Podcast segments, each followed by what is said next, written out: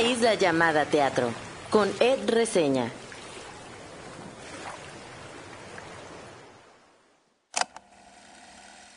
Me acuerdo de las obras que incomodan, de las que generan preguntas, de esas obras en las que digo, no las volveré a ver.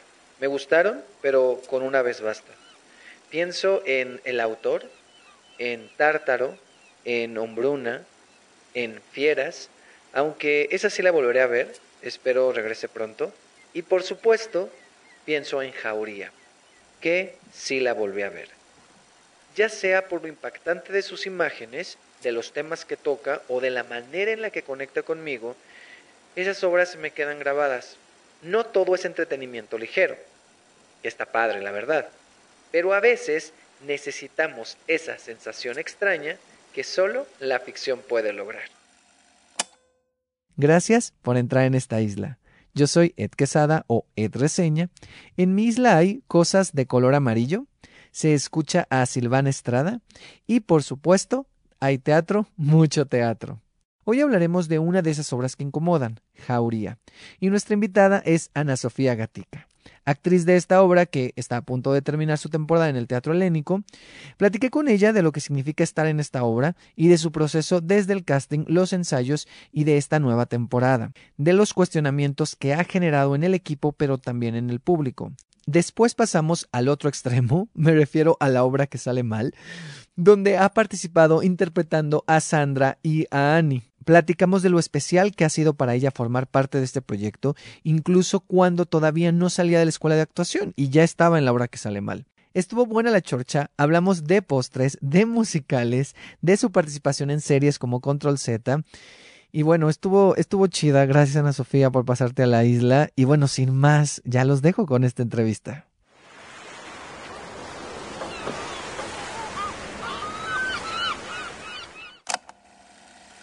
La primera vez que escuché el nombre de Ana Sofía Gatica fue en la obra que sale mal, en aquella primera temporada en el Helénico. Recuerdo cuando la vi por primera vez en Jauría, en el Foro Lucerna, y ver su trabajo desde la contención y desde los detalles para construir a un personaje complejo. Salí de ahí impactado, enojado, confundido y haciéndome preguntas. También recuerdo cuando le entrevisté por esa obra en uno de los camerinos antes de entrar a una función. Me acuerdo de verla como Annie en una de sus últimas funciones en la obra que sale mal. Y ya teniendo el referente de Jauría, sorprenderme y reír a carcajadas con lo que hacía en escena y la precisión con la que ella y sus compañeros hacen esa obra y trabajan con su cuerpo. Recientemente recuerdo volver a Jauría y verla habitar ese escenario del teatro helénico mucho más libre, ver la confusión, impotencia y rabia de la chica a la que interpreta. Recuerdo salir del teatro con una sensación extraña y encontrar la salida y abrazarla, sabiendo que ya tendríamos esta conversación que es hoy. Hoy nos visita Ana Sofía Gatica. Eh, gracias, qué emoción estar aquí, en serio. Ay, me da mucho gusto que estés aquí y tenía muchas ganas. Justo ya habíamos platicado un poquito de Jauría en la primera temporada, pero sentí que nos habíamos quedado como cortitos, que había sido como muy poquito, ¿no? Sí, me quedé con muchas ganas de seguir platicando sobre todo porque desde un inicio noté que hay muchísima intensidad de tu parte hacia el teatro como de la mía. Entonces, para mí siempre es como, ¿cuándo voy a platicar con Ed? Entonces, este es mi mejor plan. Me encanta. Sí, sí, soy muy intenso. Y me doy cuenta que tú también para algunas cosas está chido platicar de eso. Y hemos podido platicar un poquito por Instagram así, pero muy leve. Sí. Y de repente me gustan algunas cosas que pones en Twitter. Entonces, eh, no sé, me gusta mucho lo que haces. Y justo me puse a pensar cuando hice esa introducción que realmente solo te he visto en esas dos obras. Sí.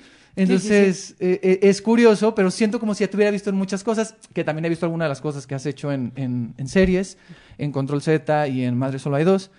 Este, entonces, no sé, como que, como que te tengo muy presente en ese sentido y tenía muchas ganas de, de, estar aquí, de entrevistarte, de que estuvieras aquí, pues. Sí, la verdad es que, de hecho, mis proyectos más fuertes y más grandes en teatro sin duda han sido esos. Jauría y la obra que sale mal, he sido muy afortunada porque recién egresando la obra que sale mal fue mi primer proyecto, ¿no? Entonces, y luego se vino la pandemia y los proyectos que hice fueron eh, virtuales. Entonces, en realidad, en cuanto a la escena, son los dos proyectos en los que han durado mucho y me han dado justo la oportunidad de no dejar de estar en el escenario, pero con estos dos mismos proyectos. Pero qué proyectos, o sea, y muy diferentes entre sí. Muy. de ma- o sea, es que es lo opuesto de lo Es lo opuesto. Encontré un punto en común. Yo también, a ver, vas. Dilo. Dilo. A ver Pero no sé, mismo. porque no es a nivel historia, o sea, solamente es, es un, a un nivel. Yo lo resumo, o sea, cuando... Y eso lo descubrí ahora que volví a ver la obra que sale mal. Ajá, El cuerpo, 100%. ¿sí? Sí, totalmente. Justo yo no me había dado cuenta de eso. A mí me gusta mucho trabajar mis personajes y el teatro y la actuación en general desde el cuerpo y el movimiento. Pero también me la pasaba pensando que no había explotado aún, yo pensaba, eh, mi capacidad y, y desarrollar a nivel físico lo que yo podía o siento que puedo interpretar en la escena. Y de pronto, em, la mamá de mi novio me dijo, haces proyectos muy físicos, ¿no? Y entonces ahí fue cuando entré en conciencia y dije, claro, a, a diferente forma, pero ambos requieren de mucha energía y mucho movimiento de diferente manera. Justo, justo, justo eso, eso lo pensé ahora esta, esta vez que vi la obra que sale mal y ahora que vi también Jauría en el Helénico, como que sentí, no sé por qué sentí el acento más en el movimiento. Ujú. Y entonces cuando estaba preparando la entrevista, dije, son muy diferentes y dije, ah, pero el cuerpo, ella hace cosas físicas, Ujú. ve, o sea, la- lo, lo- lo que hace, la precisión que ocupa acá, pero también acá necesita estar en un estado para poder entrar en Sí. su cuerpo. Y Sí. tengo más preguntas acerca de eso, pero te lo voy a hacer Por más favor. adelante. Ahorita siempre empiezo estas entrevistas con una pregunta eh, que es, si hubiera una isla llamada Ana Sofía Gatica, o sea, si vieras tu vida como una isla, ¿qué cosas habría en esa isla? ¿Qué se podría oler, qué se podría ver, qué se podría tocar? Ok. em, siento que sería la playa. O sea, sí sería una isla muy tropical. Em, siento que habrían muchos postres. A mí me gustan mucho los postres. Yo tengo una relación muy particular y de mucho amor con la comida. Entonces, sin duda tendría que haber comida deliciosa. Me encanta. Ajá. em, Yo soy muy de postres también. Entonces, cuando... ¿Cómo qué postres te gustan? Todo lo que tenga que ver con chocolate. No, ya. Te puedo decir los dos postres que siento que no deberían de existir, que para mí hay gente que me odia, pero Siento para mí ya es más decir. importante. El creme brûlée, no entiendo, no lo entiendo, no hace sentido. Y el flan. Son los dos postres que más me chocan, no entiendo la dinámica de consumir eso. El creme brûlée te la paso, pero el flan sí me gusta. Es, perdón. Lo siento. No entrarías a mi isla, ¿no? Oye, pero hay muchas cosas de chocolate. No es cierto, no es cierto, muy bien. No me gustaría que hubiera ropa. O sea, me gusta mucho, la verdad, el cuerpo en general. Tendría que sería ser nudista, nudista. Muy bien. 100%. Y la verdad, eh, música, como... Sí, como exploraciones de sonidos y de... Siento que sería muy pachamama ahora que lo pienso y lo verbalizo. O sea, como que mucho movimiento, desnudo. em, sí, eso. Por ahora eso es lo que pienso. Ok. Y ahora imagina que en esta isla eh, estás sola, pero por un día tú puedes invitar a alguien a, a- mostrarle tu isla y a, pasear, a, a pasear con esa persona. ¿A quién invitarías? Puede ser una persona eh, de tu familia, alguna amiga, algún amigo, alguien famoso, un personaje histórico, alguien vivo, alguien muerto. ¿A quién elegirías para que te acompañara un día en tu isla?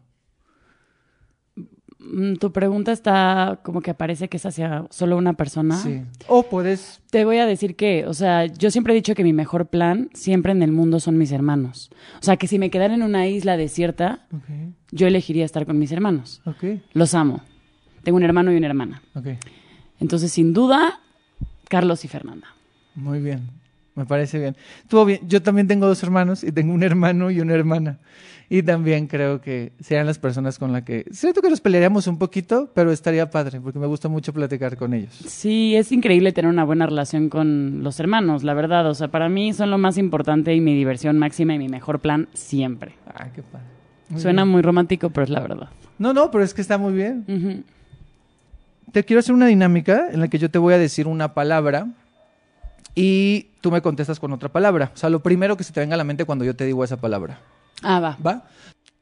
Actuar. Diana Sedano. Ley. Ojo por ojo, diente por diente. Cuerpo. Los pies. Mujeres. Úrsula Pruneda. Violencia. Jauría. Machismo. Fútbol. Casting. Farsa. Errores. Teatro. Comedia. La hora que sale mal. Feminismo. Esther Pineda. Series. Control Z. Fama. Hueva. Culpa. Sentir. Cine. El norte sobre el vacío. Nominada al Ariel. Por eso lo tengo muy presente. Y Fer está, Fer Bonilla está nominada. Ay, sí. Y para terminar, teatro. Libertad. No me iba a parar, pero me voy a parar. ¿Por qué la fama te da hueva? ¿O por qué lo relacionas con hueva? Pues porque creo que por cómo está concebida, yo hablo de México porque es donde vivo ese fenómeno, ¿no? Pero como que siento que se le ha adjudicado tanta energía a la fama que hay cosas que se pierden en el proceso. O sea, yo celebro mucho que alguien como Fernando Bonilla, por ejemplo, se vuelva famoso y me gustaría que fuera el actor más famoso de México y del mundo, porque creo que es de los actores, directores y seres humanos más creativos y talentosos sin conocerlo tanto personalmente. Pero no sucede así, me explico. O sea, el fenómeno fama en nuestro país sucede de una manera que a mí me parece de hueva. Y porque lo vivo siempre eh, a la hora de hacer castings, ¿no? Me ha ido muy bien y estoy muy contenta por el camino que ha tomado mi carrera, pero también ha sido de mucha frustración por lo que la fama representa ahora. Son números, son seguidores, son cosas que para mí no son tan valiosas. Entonces yo siempre pienso que las personas que me gustaría que fueran famosas no lo son. Cuando eso sucede, yo es como si fuera me estuviera pasando a mí, o sea, me- Claro, me, emociono claro. muchísimo. Claro, porque ves, de repente, aunque no conozcas muchas esas personas, ves como el esfuerzo, el trabajo, el talento que hay detrás y dices, va, o sea, se lo merece, o sea, y, y te da alegría. Sí, te entiendo perfectamente. Totalmente, da una satisfacción de, de pensar que esa persona de, del medio, que- por ejemplo, no sé, Natalia Soleán, ¿no? Para mí, esa es la representación de la fama, que igual y va por la calle y mucha gente no sabrá quién es, pero yo la veo y digo, ella está logrando lo que de verdad merece por su talento y por su compromiso con, Es la prota hace. de Huesera, ¿no? Ajá. Y nominada a Nominada, exacto. exacto. Sí, sí, entiendo un poco lo que, lo que dices. Hace poco vi un tuit que pusiste, eh, que te pasó algo, algo así en un casting, como que no te quedaste porque a lo mejor querían a alguien más famoso en esa serie, algo, algo así Sí, era. a mí me ha pasado un fenómeno súper extraño y que es muy común, pero sí es mucho lo que me ha pasado. Desde que yo egresé de Casa Azul, los primeros proyectos que me fui quedando, em, me bajaron de los proyectos por no tener followers y por no ser famosa. Em, sí, en dos series de Netflix así increíbles y no, no la armé. Después, bueno, me dieron la oportunidad en Control Z que para mí me siento muy agradecida con el equipo porque justo siento que le apuestan a eso, a la persona indicada para el personaje más allá de si es famoso, ¿no? Y hace poco me pasó en una película, lo mismo, mismo fenómeno, ¿no? O sea, callback, callback, callback, callback, eres tú, todo el equipo quieres que, quiere que seas tú. Y lo que es más frustrante es que muchas veces ya no depende de la parte de dirección y de producción, termina siendo, bueno, sí, los productores los que ponen el dinero, que Los que terminan invierten. Ujú. teniendo la decisión final y pues ponen a alguien que es famosa, Mm. ¿no? Entonces, mucha gente siempre me responde con comentarios de muy optimistas al respecto y que se agradecen un montón, pero yo lo que digo es, yo no trabajo para, para eso, yo trabajo para, o sea, yo hago mi trabajo para obtener lo que, lo que, por lo que estoy luchando. Si alguien me gana porque tiene más talento que yo o incluso tiene un mejor perfil, venga, ¿no? De eso va la carrera. Pero cómo se pelea o cómo se lidia con esa sensación de fracaso a partir de, de algo que no tengo el control. O sea, es sí, que no frustrante. depende de ti, claro. Es como, no voy a dedicar mi energía a subir mis followers porque no me la voy a pasar en mi teléfono. O sea, entonces es muy fuerte. Sí, no vas a ser de esas actrices o actores que se convierten en slash actores, actrices, e influencers, ¿no? Y comienzan a hacer colaboraciones y cosas para subir sus follow o ir a eventos o hacer cierto tipo de acciones para poder hacerlo. O sea, al final de cuentas, tú estás trabajando en el teatro, estás trabajando en los proyectos y, y hay algo que, que, que Tú estás más viendo por ti como actriz que como sí, otra y, cosa. Y, y lo platicaba, tuve la oportunidad de filmar un cortometraje hace poco con Trejo Luna y le decía que, él me decía, bueno, a mí las redes sociales un poco me dan igual, ¿no? Y le decía, claro, pero tu generación es otra. Y también tu camino por el arte ha sido otro, ¿no? Yo estoy en una generación justo en la que eso sí importa, los followers, el TikTok, todo eso. Y yo ya no quiero seguir peleándome porque también no te puedes pelear en contra del enemigo. Claro. Puedes unírtele, pero también hasta dónde, ¿no? O sea, como que yo digo, sí, o sea, yo uso mis redes y soy muy activa, pero hasta donde yo puedo y quiero también. O sea, y también habrán y se irán acercando los proyectos que valgan la pena. Pero hay veces es muy frustrante que se acerquen, lleguen, esté y luego que no, que ya no. Sí. ¿No? Como sí, que, sí, como, como estar ahí y de repente no. que te lo quiten y no te lo quitan por otra cosa más que por eso. Sí. Ahorita vamos a retomar esta parte de, de tú como actriz en, los medios audiovisuales, en las series y en el cine, pero vamos a entrar ya a Jauría, que es esta obra eh, que está en su segunda temporada eh, aquí en la Ciudad de México en el Teatro Helénico. La primera estuvo en el Foro Lucerna. Es un texto, bueno, es ficción documental, teatro documental de Jordi Casanovas, eh, dirigida por Angélica Rogel. Esta estuvo en el elenco. Y cuéntanos un poquito para la gente que no sabe de qué va Jauría. Bueno, pues Jauría es una obra documental, como bien lo dices, que trata de un caso que sucedió en Pamplona en el 2016 de una violación colectiva a una chica de 18 años. Eh, lo que se ve en la obra de alguna manera son las declaraciones de ella y de ellos, cada quien contando cómo vivió el acontecimiento, el interrogatorio que vive ella por los abogados de ellos y viceversa, y eh, las decisiones que se van tomando a lo largo de el tiempo, cómo va este caso generando tanta polémica, no solamente a nivel corte, sino también en la sociedad, y cómo se empiezan a hacer cambios políticos a partir de, este caso. O sea, es, es, muy impresionante el revuelo que tomó y, también de alguna manera cómo se reactivó el movimiento feminista a partir de, de este caso en particular.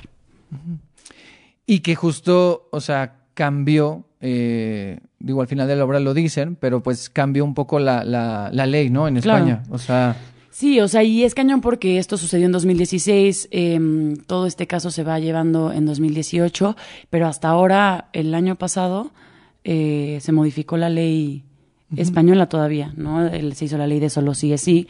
Entonces, justo eso, cómo no ha dejado de tener sí, movimiento. exacto. O sea, la repercusión que tuvo desde entonces y cómo lo sigue haciendo.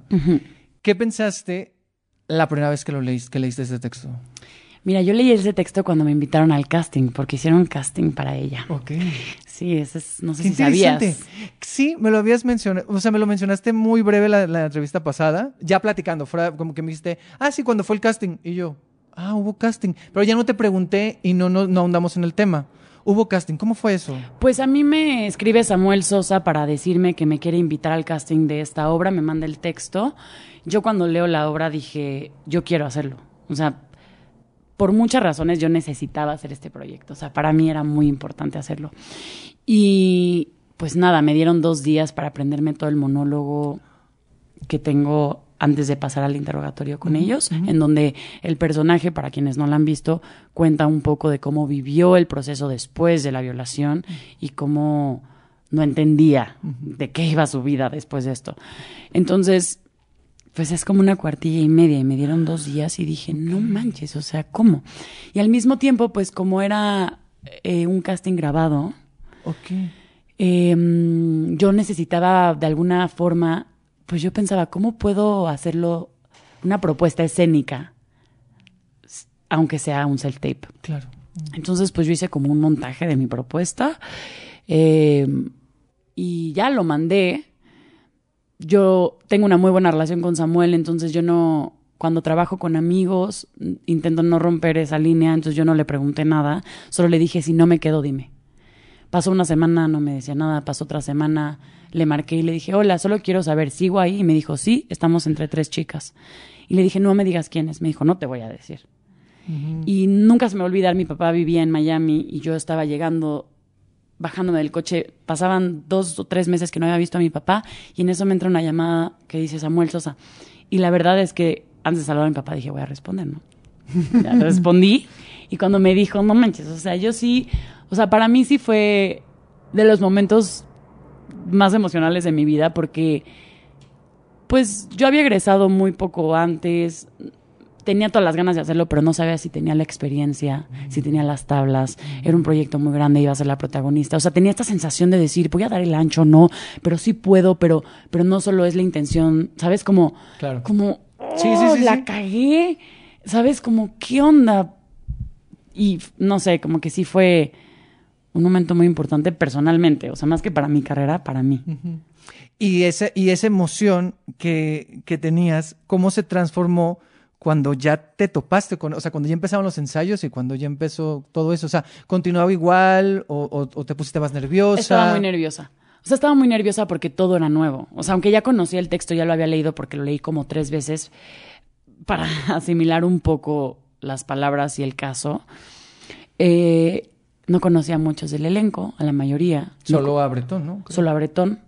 Em, algunos los ubicaba, pero y ya. No conocía a Angélica, conocía su trabajo y yo me sentía muy intimidada. No por, por ella directamente, sino porque pues es Angélica Rogel. Claro, claro, totalmente. Em, y me sentía muy abrumada de ser la única mujer. Cuando hicimos la lectura, hicimos una lectura en donde estaban los actores rodeándome. Y para mí fue muy fuerte. O sea, yo sí ahí dije, la regué, no. O sea, sí tenía mucho terror. Fueron avanzando los ensayos y poco a poco me fui soltando. Pero sin duda, hasta ahora en la segunda temporada, de verdad me siento mucho más libre.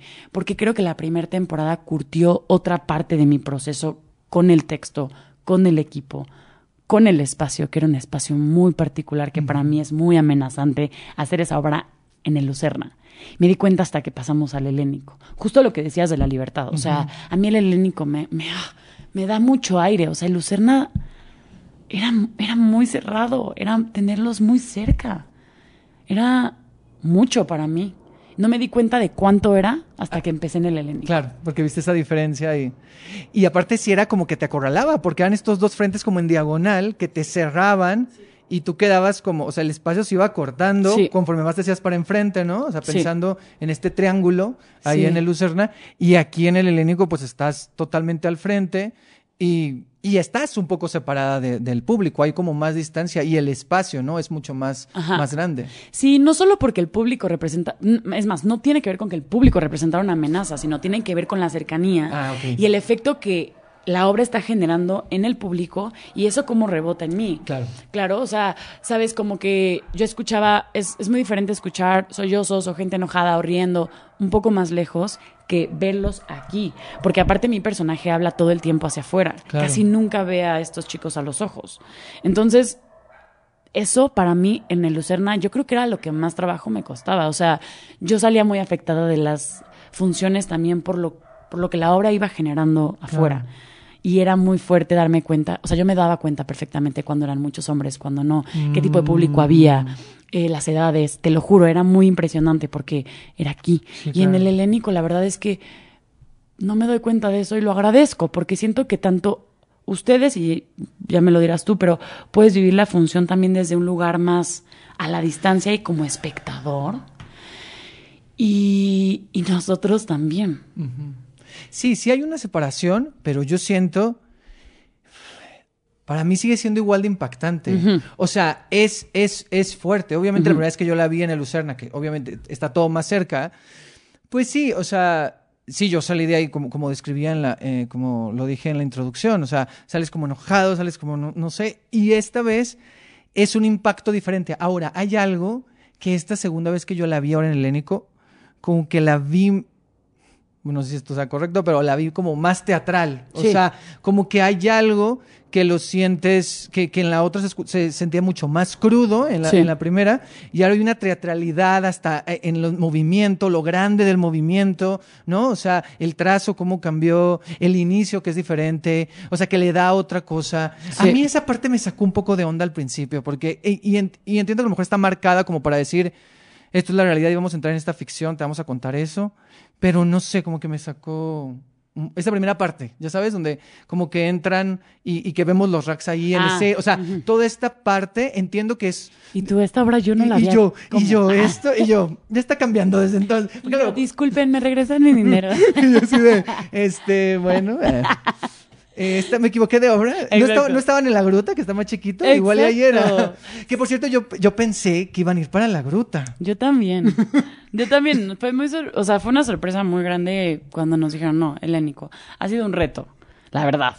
Pero, pero sí, te voy a decir que cuando regresamos al texto y empezamos a ensayarla, todos sabíamos, la obra se había sentado en cada uno y en mí y en Angélica de manera muy diferente.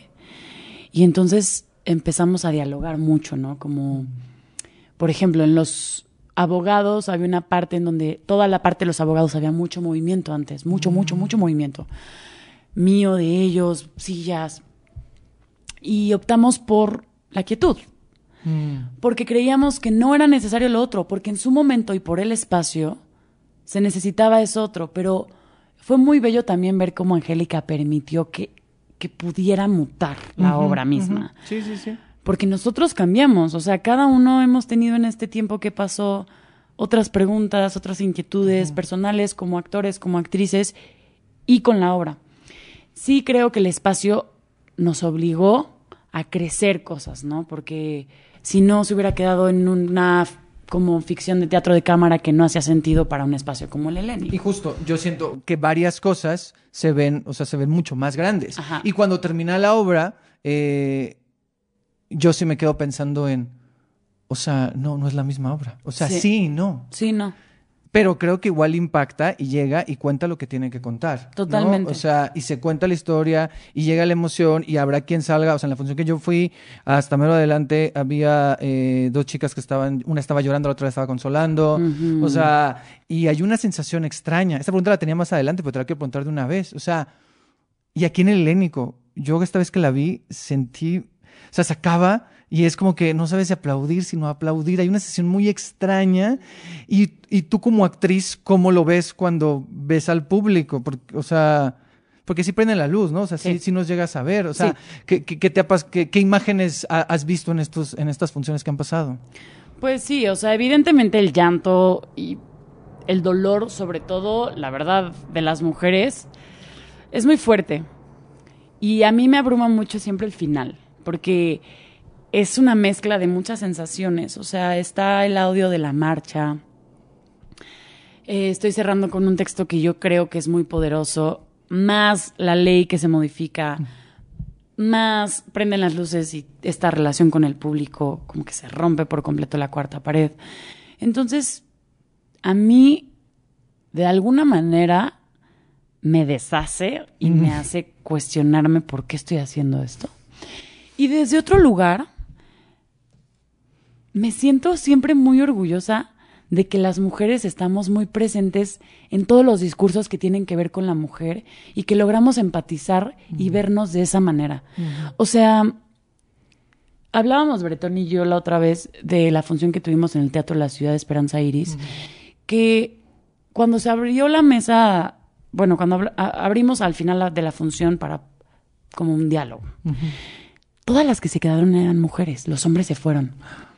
Y eso es muy fuerte porque eso nos habla o me habla a mí de esas ganas que tenemos las mujeres de dejar de vivir eso, salir adelante, unirnos, tener este poder en masa de decir, ya no, carajo, ya dejen de hacernos esto, ya basta, ¿no? Y entonces es una sensación muy rara, es lo que te digo, como esta vulnerabilidad me, me parte y al final me empodera, porque creo que ese es nuestro poder más grande, o sea, poder empatizar a ese nivel y yo saber que esa persona y esa mujer que está ahí está empatizando igual que yo con lo que estoy contando y que ya no estamos solas, o sea, yo, yo siento eso, o sea, ya no estoy sola. En la escena ya, o sea, no tengo miedo de contar esta historia, no tengo miedo de salir. Siempre que salgo, hay una mujer que se va a acercar y me va a abrazar. Y eso es, te lo juro, de las razones más fuertes por las que hago la obra. O sea, que alguien se acerque a abrazarme y me diga gracias y yo saber que hubo un diálogo de cualquier mística, de cualquier tipo ahí. Sí, porque no sabes tú el detalle de la historia que hay detrás de esa persona, pero Sí. sabes que hay una conexión y ya ella se lo lleva de alguna forma. Sí, O sea, y evidentemente mi objetivo principal siempre es como generar diálogo con los hombres que van a la obra y eso es una realidad. Justo te iba a preguntar eso. Y qué curioso lo que dices del Teatro de la Ciudad, de que las que se salieron en esta parte, los que salieron en esta parte fueron hombres, cuando se supone que, según tengo entendido, esa función era especial como para funcionarios o gente como de ministerio, lo- los que como que manejan esos casos aquí en México, ¿no? Ajá, para toda la fiscalía en México, policías, eh, mujeres que acompañan las lunas, que son quienes acompañan a mujeres después de vivir experiencias de agresión sexual. Em, y sí, regreso a esto, o sea, yo pienso mucho por qué se salieron, Mm. ¿no? Les incomodó tanto para salirse, los deja pensando, les molesta, bueno, pues ganamos, ¿no? Un poco, porque yo sí creo que al final es lo que hay que generar, o sea, que se, cada quien reacciona de manera distinta.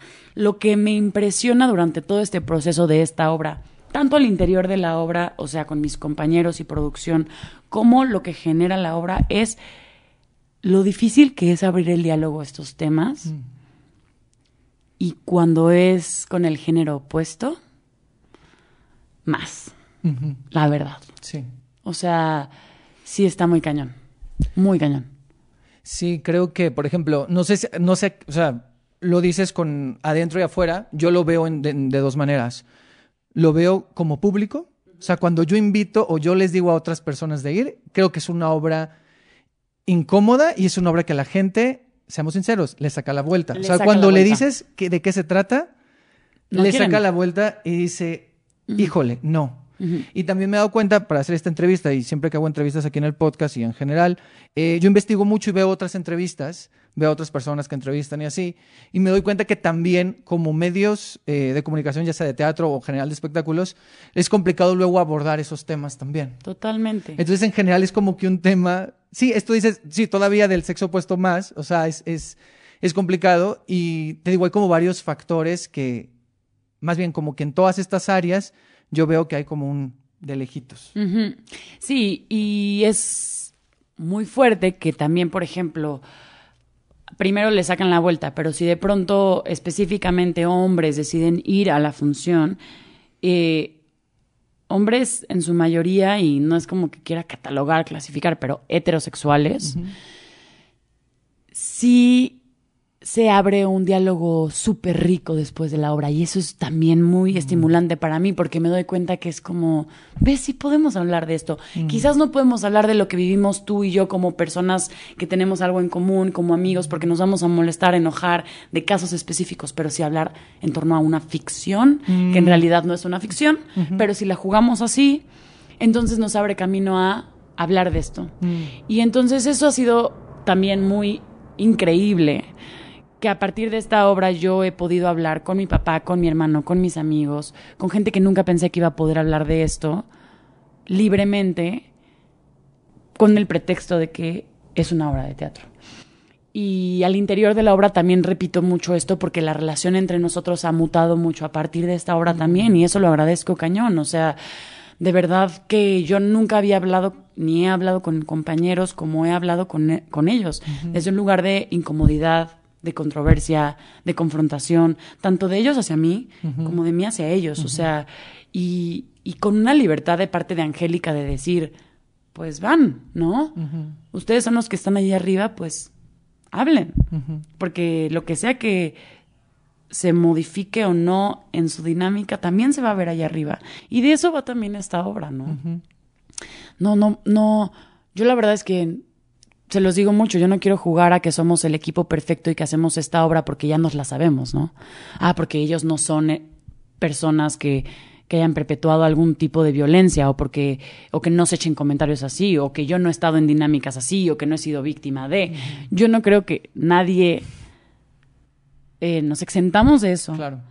Lo que yo les digo es, estamos aquí para pues meternos una chinga en esto y cuestionarnos una y otra vez de eso que estamos hablando. Claro. Sí, porque no es como que ustedes estén en una posición de somos los perfectos, que les estamos enseñando cómo tiene que ser la cosa, y no va desde ese lugar. No, no O queremos sea, que sea didáctico y no somos los maestros de nadie. No. Pero sí creo que lo que hace esta obra es que también, y esto lo sentí más en esta temporada, es y creo que también lo decía, lo, lo decía eh, Angélica, no sé si aquí o en algún lugar, no es como que voy a poner a ellos como los villanos malvados que, que están haciendo esto, porque a final de cuentas, las personas que violentan, o sea, eh, puede ser cualquiera, ¿sabes? O sea, no tiene que tener esta, esta fachada de, ah, todo oscuro y oculto y mira, tengo, o sea, como esta caricaturización del villano. Totalmente. O sea, hay una, hay, yo recuerdo mucho en, no me acuerdo el personaje de quién es, pero que lo ves nervioso y con miedo, o sea, ves a los personajes Mm. vulnerables, a ellos también. Sí, hay una dinámica que en esta segunda temporada creo que se logró increíble, que es una dinámica de amigos, muy amigos, que, que te hacen empatizar con ellos en ciertas partes, reírte quizás de algunos momentos, ¿no?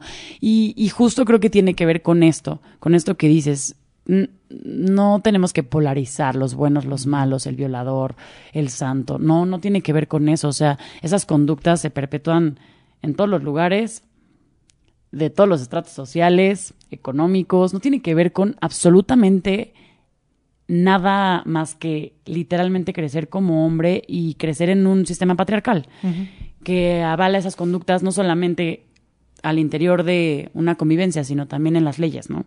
Y algo que también para mí es muy importante y que he estado buscando esta temporada, yo le decía a Angélica, cada función para mí en esta temporada quiero buscar la posibilidad de que ella qué cosas sí dijo y qué cosas no. ¿Qué, qué pasa si ella sí dijo, yo puedo con dos, yo puedo con tres, yo puedo con los que me echen? ¿Por qué, no es, por, por qué eso entonces me, lo, me, me- me merecería yo que me violaran entre cinco por decirles, puta, yo me puedo coger a todos ustedes? Justo tampoco, ¿no? O sea, ¿qué tanto satanizamos que una mujer asuma su poder sexual, su poder social, y entonces eso la hace más o menos víctima, ¿no? Como que yo ahorita estoy en ese viaje que, que es muy importante para mí, o sea, ninguna mujer, por más de que decida usar su poder hacia donde ella lo elija, en su ropa, en su forma de hablar, en su forma de consumir lo que sea que quiera consumir, la hace que merezca que la violen. Que tiene que ver con esto de la culpa. Y que justo eh, en esta vez que la vi, recuerdo esa parte donde ella se lo cuestiona, ¿no? O sea, hay una parte donde ella, ella cuestiona de, bueno, igual y fue mi culpa, igual y si yo no hubiera hecho esto o no hubiera estado aquí o me hubiera ido con mi amigo, ¿sabes? O sea, Sí. como que hay estas situaciones y lo que dices es, pero es interesante cuestionarlo, porque entonces dices, claro, pero si ella, ella dice, ella sí, o sea, esto que dices de, si ella sí dice, ah, yo sí puedo con los cinco y no sé qué, o sea, eso la hace ya más culpable, eso ya la hace, más bien, eso la hace culpable, eso la hace merecedora y entonces también le pones al público que a lo mejor alguien más grande dice, ah, no, sí, que una dijo, pues claro, porque entonces ella Nos los ha dijo, pasado. ella los, es- ¿sí? Claro, a mí me pasó una señora que se acercó y me, una señora que se acercó y dijo, híjole, qué tontos ellos, pero ella... Y yo la verdad estoy aprendiendo, ¿Qué le dijiste? gracias a esta hora. ¿Sabes que yo salgo tan sedada emocionalmente que literal me le quedé viendo y le dije, bueno, buenas noches. y me fui, porque no tengo ganas. Claro, claro, claro. O sea, como que yo digo, pues ya que se lleve su reflexión a la cama, ¿no? Y ojalá que alguien le diga, oye, ¿qué, qué onda, no? Pero sí ha pasado, sí ha pasado. Y, y te voy a decir otra cosa que, que yo, la verdad, pienso mucho. Es que yo tengo muchas noches de insomnio en donde le doy vueltas a esta obra todo el tiempo, todo el día.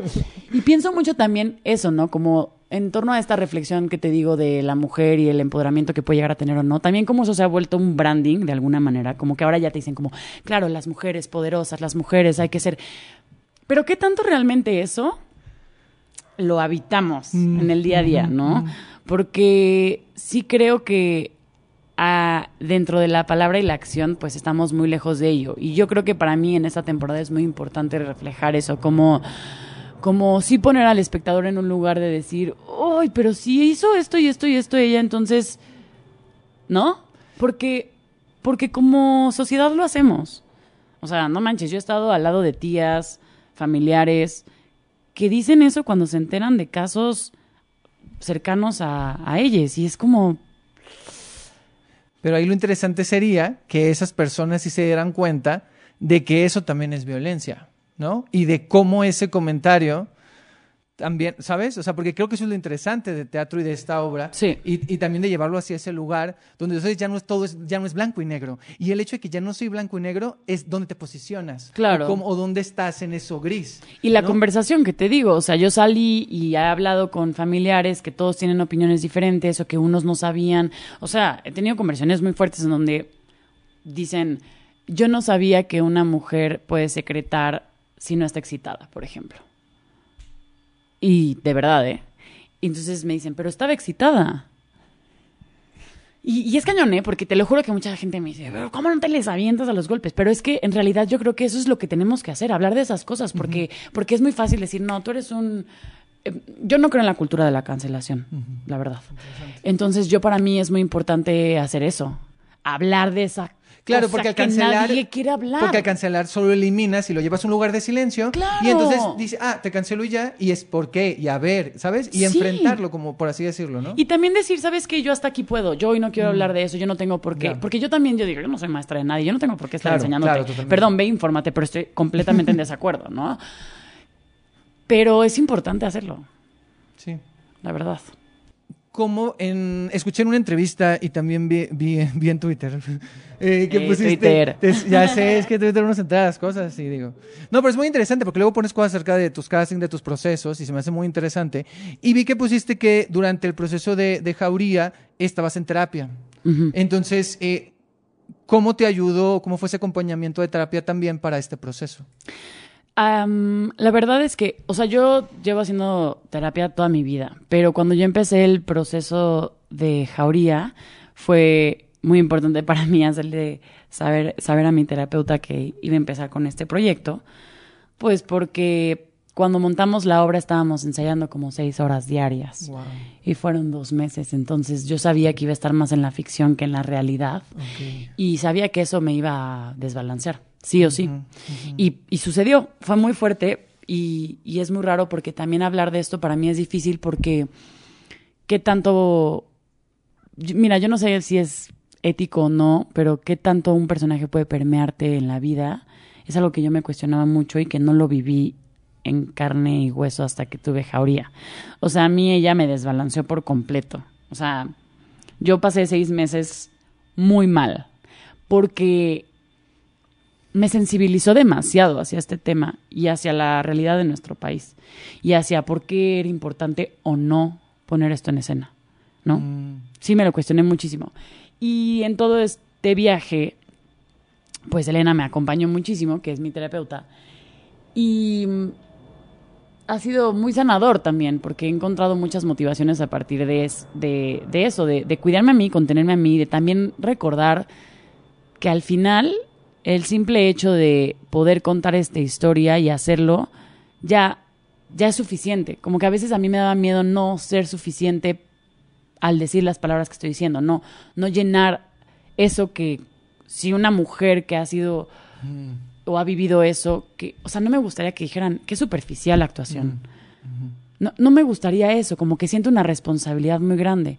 Y también entender mi función como actriz dentro de esta obra, la entendí a partir de, de mi terapia y de los límites de la ficción. Y eso lo hablo mucho con Angélica. O sea, los límites de mi proceso, los límites con la compañía, los límites en el escenario, los límites en mi trabajo, que tanto me he dejado consumir por, por mi trabajo y, y he gozado de eso también, porque también es una sensación de catarsis increíble y que tanto a veces no quiero. Entonces, toda esa relación mía con esta obra y con el teatro en general lo he encontrado y he sanado y he cuestionado a partir de mis sesiones de terapia que no la suelto por nada. Y he ido a muchas sesiones de acupuntura y cosas así porque es una realidad que aunque yo en mi psique sé que estoy bien, que es una ficción y, y lo tengo muy controlado, por así decirlo, pues el cuerpo sí lo resiente. El cuerpo tiene memoria y el doctor la otra vez me dijo, es que no, o sea, tú tienes las tensiones de una mujer que, que pasó por eso, porque tu cuerpo lo vive como si sí lo estuviera pasando.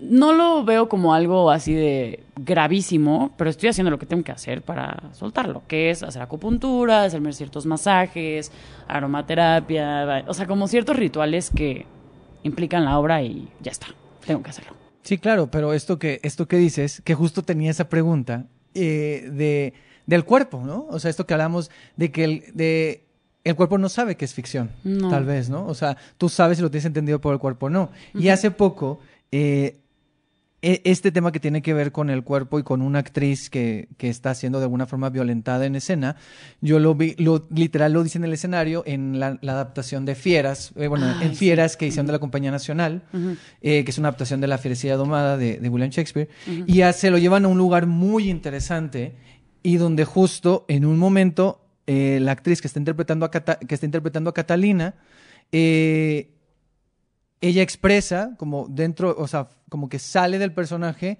y habla de eso, o sea, de yo tengo que estar eso y soy consciente que estoy haciendo esto con mi cuerpo y de que mi cabeza sabe que es ficción, pero mi cuerpo no, y yo estoy aquí y me lo estoy cuestionando por qué estoy haciendo esto, si mi cuerpo está siendo violentado cada función.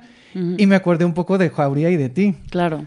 Y entonces fue a hacer, de hecho, me pasaron muchas conexiones ahí con esas dos obras, porque esa misma sensación extraña que sentí en el aplauso final de Jauría, La lo sentí acá en, en, en, eh, en- en Fieras. Sí, Alan Uribe está ahí, que él sí. fue eh, quien se encargó de todo el movimiento de Jauría. Y hace poco le escribí que lo extrañaba, ¿no? Que quería verlo y que cuando, cuando podíamos ir a comer o algo. Y él me dijo, ¿sabes algo? Estoy viviendo ahorita por, por un agotamiento, un cansancio emocional y físico muy fuerte. Eh, dame chance, ¿no? Y me recordó muchísimo a mí cuando fue la primera temporada que, que yo le quedaba mal a todo el mundo porque no quería hacer nada porque no podía y eso es muy fuerte, o sea, el cuerpo no me lo permitía. Incluso, hoy es martes. Sí, hoy es martes. Ayer me pasó que yo decía, ay no, mi cuerpo no me está respondiendo. O sea, estaba molesta porque neta mi cuerpo lo sentía como si hubiera corrido un maratón gigantesco y, y, y- y hay una frustración también de decir, pero es que estoy bien, o sea, ya, ya cuerpo, Mm. ¿sabes? Como, Sí, sí, sí, ya, o sea, ya sabes que es ficción, pero no, o sea, Mm. no. Entonces, pues es eso, es drenar también. O sea, yo ya estoy en el tráfico y empiezo a llorar y no me lo tomo personal porque no es algo que como que me esté pasando de que me duela. Es que mi, también depende cada quien la relación que tenga con su cuerpo y sus emociones. O sea, yo de verdad todo lo que vivo lo vivo a través del cuerpo, es impresionante. Si yo necesito soltar algo, tengo que moverme y empiezo así, llorar, reír, lo que sea. Y así me pasa. Entonces, pues es también aceptar esos retos y que es parte de mi trabajo y que lo amo y que pues si me involucro físicamente y emocionalmente esto va a pasar y, y ya está. Como que ya hice las paces. ¿no? Hablaste, has hablado varias, en dos momentos de que te cuestionas de por qué estás haciendo esta obra, de si es importante hacerla. Y yo tengo una pregunta que es, ¿cuál crees o en este momento cuál crees que es la importancia de hacerla? Pues en este momento creo que la importancia de hacerla es que si yo fuera un espectador, si yo pudiera ser espectadora de Jauría, creo que mm,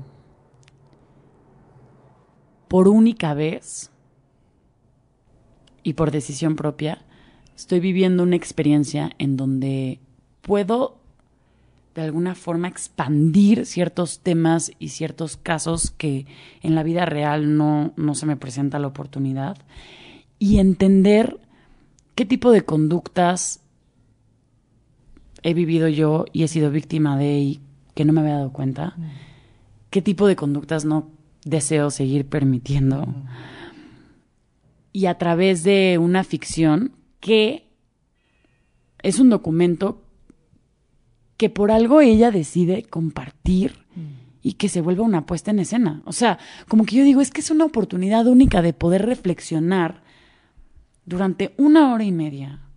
¿Qué pedo con el consentimiento? Mm, ¿Qué onda con, con la cultura de la violación? ¿Qué onda con el porno?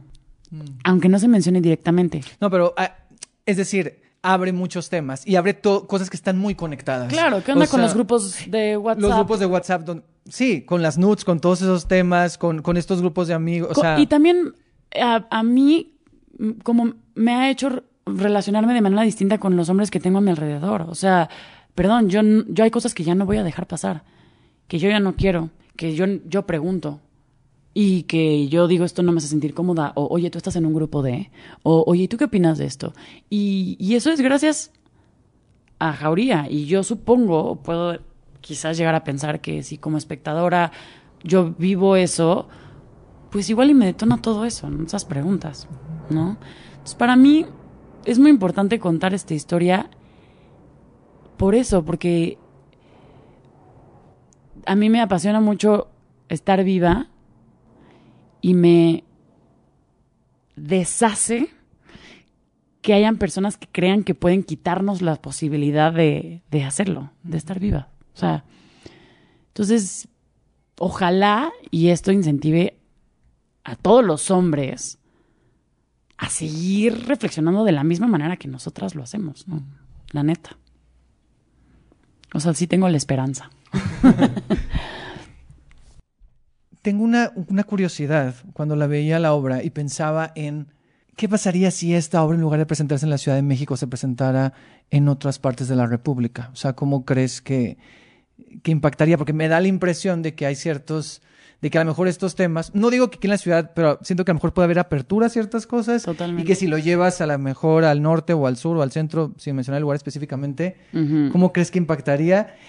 Y también lo, lo dejo ahí, o sea, si han pensado como en hacer gira.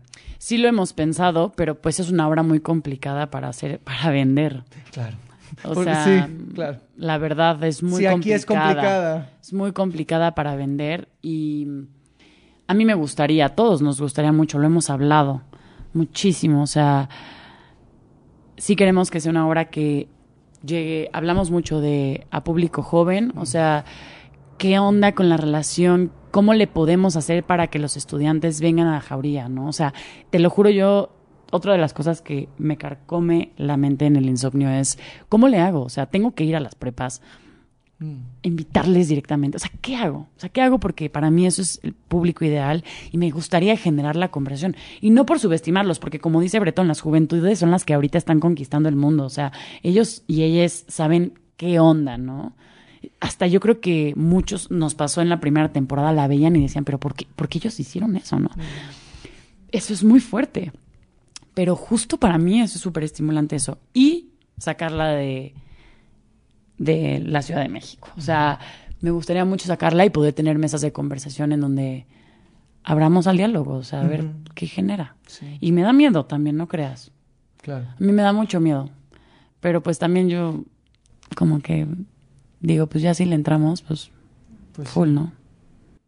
Sí, no, y, y ya creo que con estas dos primeras temporadas ya se abre algo que, que siento que no debe cerrarse y que debe de abrirse. A mí Sí. me parece que aunque sea una obra difícil de vender, una obra complicada para llegar al público, es una obra que siento que necesita más vida Sí. y que necesita encontrar sus públicos Sí. y que necesita, o sea, eso que dices, yo también pienso, y lo comentaba el fin de semana también con una amiga, de que sí es una obra para, para que también debe llegar a las prepas, a las universidades, a estos lugares, y que Sí. tienen que buscarse las estrategias para llegar a, a este público. Sí, eso la verdad es que es, es muy importante, hablaré por mí, pero para mí, o sea, yo sí quiero que llegue a, pues sí, a, a todo el público joven que se pueda.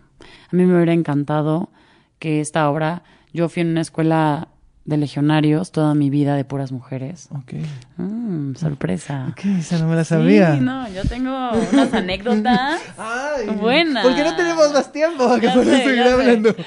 Pero mm, pienso mucho siempre en las escuelas en las que fuimos mis hermanos y yo. Carlos fue en una escuela de puros hombres, de legionarios. Y yo digo, es que, ¿cómo le hago? ¿Sabes? Mm. Como que qué importante, la verdad. Pero bueno, a ver qué. Ojalá tenga más vida y también yo digo, ¿qué tanta vida yo voy a tener en esta obra? Claro. Y tú sí la ves, porque eso es muy interesante lo, lo, lo que dices, o sea, es decir, yo digo, sí, esta obra tiene que tener vida, pero tampoco me imagino una obra que digas, llegamos a las mil representaciones, ¿sabes? O sea, tampoco creo que No. ese es el, el punto, ni, ni, ni tampoco creo que tampoco sea una obra de vamos a cambiar de elencos cada cierto tiempo. No sé si esa es la solución. Yo creo que es algo que debe tener su ciclo, creo, en mi opinión, que todavía le falta, pero que también tendrá un momento donde debe cerrar y ya. Sí, yo creo que disfruté mucho la pausa que tuvimos entre temporadas. O sea, creo que me gustó mucho que no se ligara de la 1 a la 2. Ajá. si esa fuera la dinámica para las siguientes temporadas, si es que hay, porque hasta ahora es temporada 1, temporada 2, ya. Y ya. Si esa fuera la dinámica, yo estoy muy apuntada, pero yo no sé si podría conectar ahorita una temporada de Jauría y no sé qué tantas temporadas más de yo, Claro. mi cuerpo, mi psique. También no sé, es Sí, difícil. no, sí, claro. Y a final de cuentas, cuando quieras decir ya, o sea, ponle hipotéticamente decir, va, una tres y ya, ¿sabes? Justo. O decir, y va a un momento donde tú decidas decir, ya, o sea, este fue el ciclo. Y creo que eso es lo que pasa con Jauría, pero esperemos que lo que falta en el ciclo pueda llegar a otras personas, a otros Esperemos. públicos y que pueda seguir generando esas conversaciones, ¿sabes? Sí, de acuerdo. La verdad. sí. Para cerrar, te voy a hacer una pregunta que te hice, para cerrar esta parte de Jauría, porque te quiero preguntar otras cositas. Eh, te quiero hacer una pregunta que te hice en la entrevista pasada, porque quiero ver, a ver qué- cómo, cómo cambia tu respuesta o si es muy similar. No te acuerdas, pero te quiero Qué preguntar. fuerte. ¿Qué, qué era?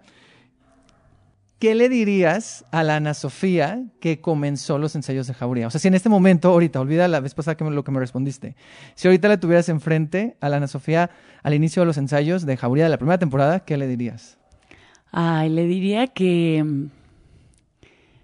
que qué bueno que abordó esta ficción desde ese lugar tan obsesivo, porque creo que lo hice. Porque era un proyecto y es un proyecto que lo amerita, no solamente por lo que es la obra, sino por lo que representó para mí, por lo que representa para mi ética teatral, mi ética de trabajo, mi conciencia de hacer equipo, de hablar las cosas que me gustan y las que no, de, de probar cosas cada escena, de crecer, de crecer. O sea, en algún momento me, cuestioné mucho en la primera temporada si, si estaba haciendo las cosas bien, si, si estaban bien las decisiones que había tomado a partir de esta obra, porque no solamente cambió mi vida en la parte eh, actoral, sino en la vida, mi vida privada tuve unas modificaciones muy grandes y decisiones muy fuertes a partir de este proyecto. Y perdí muchas cosas, pero gané más. Mm, Y hoy me doy cuenta de eso. Hoy que puedo interpretar esta obra desde esa libertad y desde el equipo que hemos generado y de la mano de Angélica, que te lo juro, es de las mujeres más increíbles que conozco, digo, felicidades por haber hecho lo que hiciste, ahora relájate, ¿sabes? Como que eso es lo que siento ahora. Eh, Qué, qué bonito, o sea, qué bonito escuchar como esa evolución en, en un proyecto complejo, difícil, que te ha movido tantas cosas como persona y Ujú. como actriz. No sé, es como muy, muy bonito ver más allá de una obra, porque yo siento que el público, por eso me gustan esas conversaciones, porque a veces la gente se queda con que, ah, sí, esa obra está muy fuerte, ya, fin, ¿no? Y entonces es, ¿cómo puedes ir más allá? O sea, por eso me gusta mucho tener esas conversaciones, porque es conocer un poco más de, también de la persona que, que está detrás de eso. Sí. Y luego es importante también lo- los procesos que, que ustedes llevan, sobre todo en estos temas que son, que son complejos y que a veces uno le saca la vuelta y, y que dices como... "Ah, no". Y es el teatro donde te los pone en la cara y tómala. Sí, y voy a agregar algo Sí, mínimo, date. pero como que mucha gente me habla de que no quiere ir al teatro a ver esa violencia, ¿no? Y yo creo que es muy respet o sea, es muy respetable las decisiones. Las personas pagamos un boleto para ir a ver lo que queremos ver y ya está, y, es válido. Pero también yo hay una reflexión como que siempre tiro un poco, que es como todo el día en Netflix, en las redes sociales, en cualquier plataforma, estamos viendo contenido súper fuerte, súper violento. Em, no van a ir al teatro a ver una revictimización. Eso es súper importante que lo sepan. No hay una revictimización hacia mi persona como actriz ni hacia la mujer que decidió contar esta historia. O sea, esta obra dignifica mi trabajo, la historia de ella y esta historia. Entonces, como que hay algo en mí que dice, no pobre ten jauría. O sea, Mm, te no, no le tengan terror a esta historia. Esta historia es muy poderosa, tiene mucha fuerza y no solo es violencia, también habla de otros temas súper importantes. O sea, entonces van a estar bien. Y lo que sea que detone, yo creo que va a ser para mejor. Si te sientes listo de hacerlo o lista, o sea, no, no es que tengas que hacerlo, pero, pero sí, como que yo digo, no, no, no. No, no lo, vay- no lo tiren hacia ese lugar. Gran cierre. No hay, no hay mejor manera de, terminar esta parte de Jauría. Ya tenemos teaser también. Siento que este va a ser un muy buen teaser. este final. No, no, claro, porque me parece que es muy directo y, y me parece muy bien haber cerrado con esto que dijiste. Te lo agradezco. Esta parte de, de Jauría. Bueno, entonces, eh, Jauría está de viernes a domingo en el Teatro Helénico. Eh, hasta el 16 de julio. Y pasando de Jauría, vamos al opuesto, al otro extremo, extremo, extremo, pero que encontramos la conexión en el cuerpo, que es la obra que sale mal. Chan, chan, chan. Yo tengo una pregunta. eh, porque justo cuando ibas a, a- Yo fui a verte el último fin de semana. no, Ay, porque ya no- sé. Yo he visto la obra que sale mal, pero nunca me había tocado verla contigo. O sea, yo Qué la vi en el emoción. Helénico, la vi en la primera temporada con, con Irene, me tocó Ujú. ver a, a Irene. Después la vi en el Centro Cultural Teatro 2, me tocó verla con Majo, Mm, de, de Sandra, y me tocó. En las dos anteriores me había tocado ver a Ari de Ani. mm. Entonces, eh, esta vez yo podía elegir, o sea, dije, la veo, solo tengo una oportunidad, la veo de Sandra, la veo de Annie, y decidí verte de Annie. Porque tenía, no sé, tenía mucha curiosidad, como que te imaginaba más de, de, de Sandra que, que de Annie, Sí. y, y justo tenía como mucha curiosidad de, de verte haciendo eso. Pero antes de hablar como más de lleno, justo entonces lo que decía es que cuando estaba este último fin de semana, vi que pusiste unas historias como invitando a la gente y contaste algo que yo no sabía de cómo conociste la obra y de por qué es tan importante para ti. Entonces cuando lo vi dije, esto se lo voy a preguntar y necesito que lo cuente aquí en el podcast. Entonces se me hizo muy bonito y si lo puedes contar cómo Claro. conociste la obra que sale mal. Pues em, yo me fui a estudiar a Inglaterra un tiempo y mm, estudiando en, en mi escuela nos llevan a ver The Play That Goes Wrong ah, porque hay un egresado de esta escuela, ¿no? Es la única información que yo tenía. Voy al teatro, veo la obra y te lo juro, yo no entendía, o sea, no entendía nada, me reía muchísimo, pero yo no había visto ninguna puesta en escena que no fuera de alguna forma realista y que contara una anécdota de principio a fin de una manera tradicional. Entonces, yo estaba muy seca de onda, yo no sabía que eso podía ser teatro y me encantó, pero al mismo tiempo me causó mucha intriga, como, ¿qué es esto? O sea, ¿cómo la gente puede hacer esto y que esté tan lleno? Y entonces salí del teatro y guardé el boleto porque dije, esto, esto, es, esto yo lo quiero recordar toda mi vida. Y ya, guardé el boleto. Eh, una semana después, Jonathan Sayer, uno de los escritores, creadores de la obra que sale mal, y actores, fue a darnos un taller de improvisación a la escuela. Entonces lo conocí, fue increíble, me la pasé padrísimo, me reí. Yo no entendía, era como mi primer acercamiento a la comedia y a la impro. Entonces regresé a México, estudié actuación, mis tres años de la carrera en Casa Azul, y luego, ay, Tamara Vallarta siempre termina saliendo en mis entrevistas. Qué Me impresión. encanta. Tamara, Qué que algún día venga. impresión. Bueno, y Tamara, eh, ella originalmente iba a estar en la obra que sale mal, pero se quedó en un proyecto de una serie muy increíble. Y ella me recomienda a mí porque ella me fue a ver a un examen que me dirigió Alonso Íñiguez. Imagínate qué chiquito es el mundo. De siglo de oro. Y que luego Alonso te ha dirigido en Ajá, cine. ajá. Ajá. Que él me daba clases en Casa Azul, hicimos El Vergonzoso en Palacio y el, el personaje de Madalena, que era el que yo estaba interpretando, era muy similar a Sandra, de alguna manera, como con los apartes que tenía y tal. Entonces, Tamara me vio en ese examen y me recomienda con Jero. Pero claro, pues nadie me conocía, yo seguía en la carrera, entonces me invitaron al casting, yo creo que por ser buenas personas, porque lo son. Camila y Jerónimo son muy buenas personas. Sí, los productores. de- Sí, los productores de, De la obra de que la obra sale que sale mal me invitaron al casting. Claro, yo voy sin ninguna esperanza. O sea, yo dije, soy un estudiante. Me abrió la puerta Jero Best, que yo lo acababa de ver en eh, El Bien del País. ¿El bien del país? Sí, sí. Lo sí. acababa de ver ahí y Ahí yo... sale Artus. Ajá, yo estaba traumada. O sea, me abrió la puerta obra Jerónimo y dije, así. "Ah", yo en fan. Hice el casting, salí, yo tiré el casting, dije, no me voy a quedar. Pero yo me la pasé muy bien. Me marcan y me dicen, tienes callback. Bueno, ¿qué? Callback, ok. Regreso. Con, eh, ya era un poco más, estaba Mark Bell conectado en el director de Sí, sí, Inglaterra. sí. Pasó. Salí y después me dicen que me quedo igual por una llamada telefónica. Me dicen, te quedaste en la hora que sale mal, quieres ser parte del elenco. Y yo seguía en Casa Azul. Para mí fue, o sea, una locura. No, no entendía lo que estaba pasando y por qué yo estaba siendo tan afortunada. Y ya empezamos el proceso de ensayos. Aparte, yo tengo una lista con actores y actrices que me gustaría trabajar, directores, directoras y, y tal. Y entonces, en esa lista habían muchísimos. Entonces, para mí era muy abrumador y era choqueante saber que mi primer proyecto tenía a tantos que Con los que te habías soñado trabajar. Wow, sí, o sea, yo los veía en el teatro y decía, quiero. Y después cuando vino Mark, pues le enseñé el, el boleto y le dije, ¿por qué me elegiste? O sea, audicionaron muchas. ¿Por qué me elegiste a mí? Yo seguí estudiando teatro. De hecho, tuve que pedir permiso en Casa Azul para poder no tener montaje final y que mi montaje final fuera la obra que sale mal. O sea, mis maestros fueron a mi estreno de la obra que sale mal a calificarme. Esa fue mi calificación final. ¡Wow! ¡Qué interesante! Eso no lo sabía. O sea. ¿y, y qué hiciste? Eh, ¿Sandra? Hice Sandra. Y Mark me dijo algo muy bonito. Me dijo, esta obra se fundó con un espíritu de justo recién egresados que no sabían qué hacer con su vida profesional.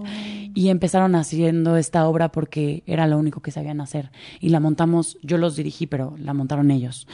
Y para mí es muy importante, cuando vi tu casting, rescatar este espíritu de estudiante, de una mujer que se quiere comer el mundo y que tiene 21 años, porque le vas a dar ese espíritu a la compañía. Entonces, para mí eso fue increíble. Me sentí muy afortunada y también de alguna manera me hizo entender el lugar que tenía en la compañía, porque obviamente yo llegué y yo sentía que cómo le iba a hacer para estar a la altura de ellos que tenían tantos años en las tablas. Y eso de alguna manera me hizo sentir en paz, como decir, bueno, yo estoy viviendo otro proceso. Y esta obra me dará otro camino. Y durante la primera temporada eh, estabas como alternante, ¿no? Sí, yo estaba de swing, o sea, básicamente subía una vez a la semana, pero tenía que estar siempre atrás por Sí. cualquier cosa. Y sobre todo solo cubrí el de Sandra, pero cualquier cosa, si pasaba algo con Ani, también me lo sabía. Pero Ah, el de Ani ok. nunca lo ensayé hasta que tuve que subir. O sea, Ah, fue como un bomberazo. Sí. Pero tengo una duda, por ejemplo, en la obra que sale mal siempre tengo esa duda, porque entonces estos personajes que están detrás, que son como estos, como el staff, y lo que luego os dan en el intermedio, lo del perro y todo Ajá, esto. O sea, por ejemplo, en la última que yo fui, pues ahí estaba Alondra Hidalgo y Yuridia del Valle. O sea, a ti te tocó hacer mucho eso también. Es que cuando empezamos en la primera temporada, como solo estaba pensado que fueran dos meses o no me acuerdo ni cuánto, pero muy poco tiempo, estábamos destinados, Daniel Bretón, Ujú. Super y yo, a hacer ese rol y éramos los swings oficiales de la obra que sale mal. De hecho, a mí me tocó verla con Daniel Bretón la primera vez. Ay, qué que, increíble. que la vi. Pues sí, él era swing, nos- los tres éramos los swings.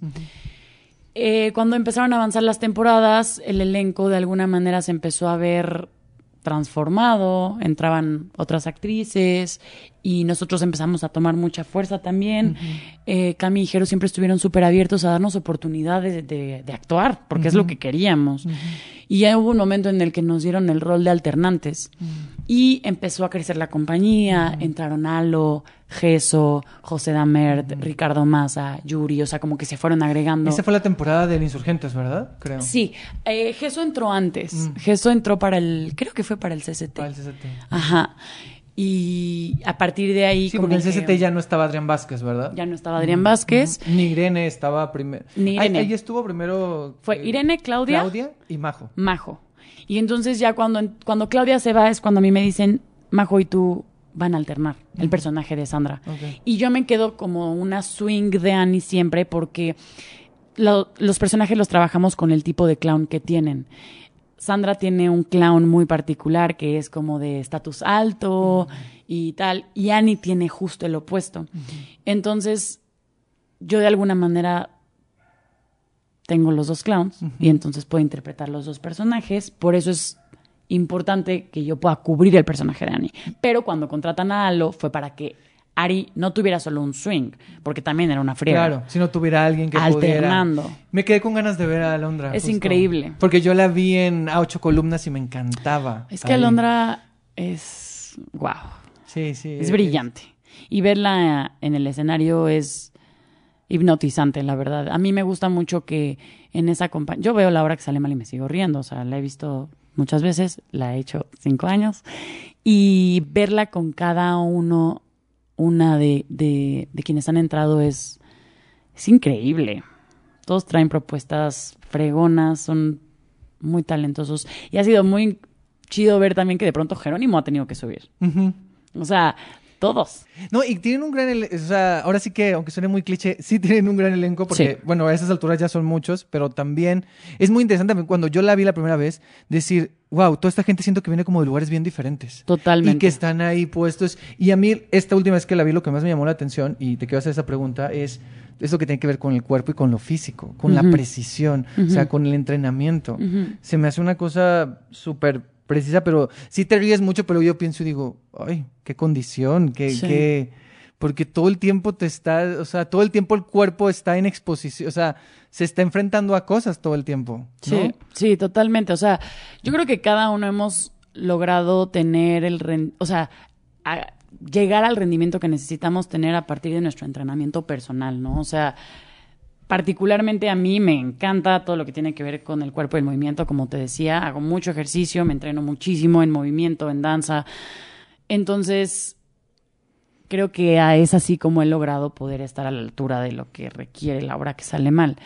Em, pero como compañía siempre estamos muy pendientes de que todos estemos de una manera pues óptima para poder dar las funciones. O sea, si de pronto cachamos que alguien está muy cansado, muy cansada, em, que igual y se medio lastimó, mm. o que igual, no sé, no creemos que emocionalmente pueda dar función porque sí requiere de mucha energía, mm. pues nos estamos cachando. O sea, y algo que a mí me gusta de esa compañía y que eso habla mucho de Próspero Teatro es nadie nos hemos salido de esa hora desde el inicio. O sea, obviamente han habido actrices que han tenido que irse porque estaban pensadas solo para una temporada corta, ¿no? Adrián es el único que dijo, bueno, yo quiero hacer otras cosas porque tiene una compañía que le requiere de mucho. Pero no manches, tenemos un elenco que para mí es de primera y siempre queremos regresar a la hora que sale mal porque de verdad es, es el mejor trabajo. O sea, yo siempre quiero regresar a la hora que sale mal. A mí me dicen, oye, puedes dar. Sí, así tenga que, tenga que hacer lo que tenga que hacer. Quiero dar una función de la hora que sale mal. Y llevo cinco años y no me canso. Y todos los proyectos que Jerónimo y Camila me digan, yo los voy a hacer. O sea, como que eso es algo que yo rescato mucho de la dinámica que tienen como productora, que es humana, que es horizontal y que ha logrado, porque al, obviamente ha sido un proceso de cinco años, pero que ha logrado también que que todos podamos vivir de lo que amamos. Mm. Y que eso no es culpa de nadie, porque el teatro en México es muy difícil de hacer. Pero con el tiempo ellos lograron eso y para nosotros eso es invaluable. O sea, yo no voy a dejar de trabajar para alguien y con alguien que logró eso, ¿sabes? Claro. claro. es invaluable. Ahorita que decías lo de que que tú eras, bueno, tú fuiste la única actriz entonces que interpretaba a los dos personajes femeninos, que es a, Annie y a Sandra, y que tenías como estos dos tipos de clown. O sea, yo te vi de Annie y me encantó y fue muy interesante ver, porque obviamente yo había visto a Ari, entonces digo, claro, haciendo algo totalmente diferente, te lo estás llevando a, tu lugar, desde tu cuerpo y desde, ¿sabes? Y desde tu humor, pero para mí era muy importante verte, porque yo cuando supe que Jauri iba a regresar, yo dije, tengo que entrevistar a Ana Sofía, y cuando supe que ya no ibas a dar funciones en la hora que sea mal, dije, yo tengo que verla, porque necesito verla, porque quería preguntarte cosas y porque quería ver esa diferencia. Y, y fue como, como, dije en la intro, o sea, fue como muy sorprenderte. Claro, yo no te había visto nunca en comedia. Entonces, claro, o sea, yo tengo tu imagen de ahí en, en, o sea, en Jauría. Entonces, verte aquí fue así como una fiesta. Y fue, tengo que aceptar que fue como mi reconciliación con la obra que sale mal. Te voy a decir en qué sentido. A mí la primera vez que la vi me gustó mucho. Yo la vi en, el, en la, fue muy impactante. Yo llegué tarde. Entonces, claro, ya estaba, ya estaba eh, Medellín haciendo otoño y, me, y, me, y como que yo iba entrando y como que algo me dijo, porque llegué tarde. Entonces me senté en la primera fila. Entonces todo lo viví desde la primera fila del helénico. Entonces fue muy impactante ver cómo aquello sucedía. Fue muy fuerte. O sea, yo estaba así de, me emocioné. Y cuando la vi la segunda vez en el, en el Centro Cultural Teatro 2, la vi de muy lejos y cambió y fue como no sé si pudiera volver a ver esto. te, soy muy honesto, o sea, fue, como, fue, como esa impresión, como decir, no sé si, no sé. Y llevé a un amigo y como que sí le gustó la primera vez que la había visto y yo dije, no sé. Y ahora que, que ya dije, ya tengo mucho rato que no la veo, había querido ir ahora, no había podido. Y como que todo se dio cuando dije, ay, Ana, quiero verlo. O sea, me pensé de, vamos, voy, voy, voy. Y, y me gustó mucho, me la pasé muy bien, me reí mucho. Vi a mucha gente que no había visto, porque creo que el único que había visto era. No creo que a nadie. No, sí, justo a Bretón. Mm, sí, qué importante los espacios, ¿no? O sea, eso es algo que yo también, ahora que lo dices, lo pienso. O sea, ¿cuánto se modifica una obra a partir del teatro en donde se presenta? Yo sí creo que el CCT fue un espacio que nos costó mucho trabajo, mm. era muy grande. Entiendo por qué querían y buscaron eso, ¿no? Y nos sirvió de alguna manera.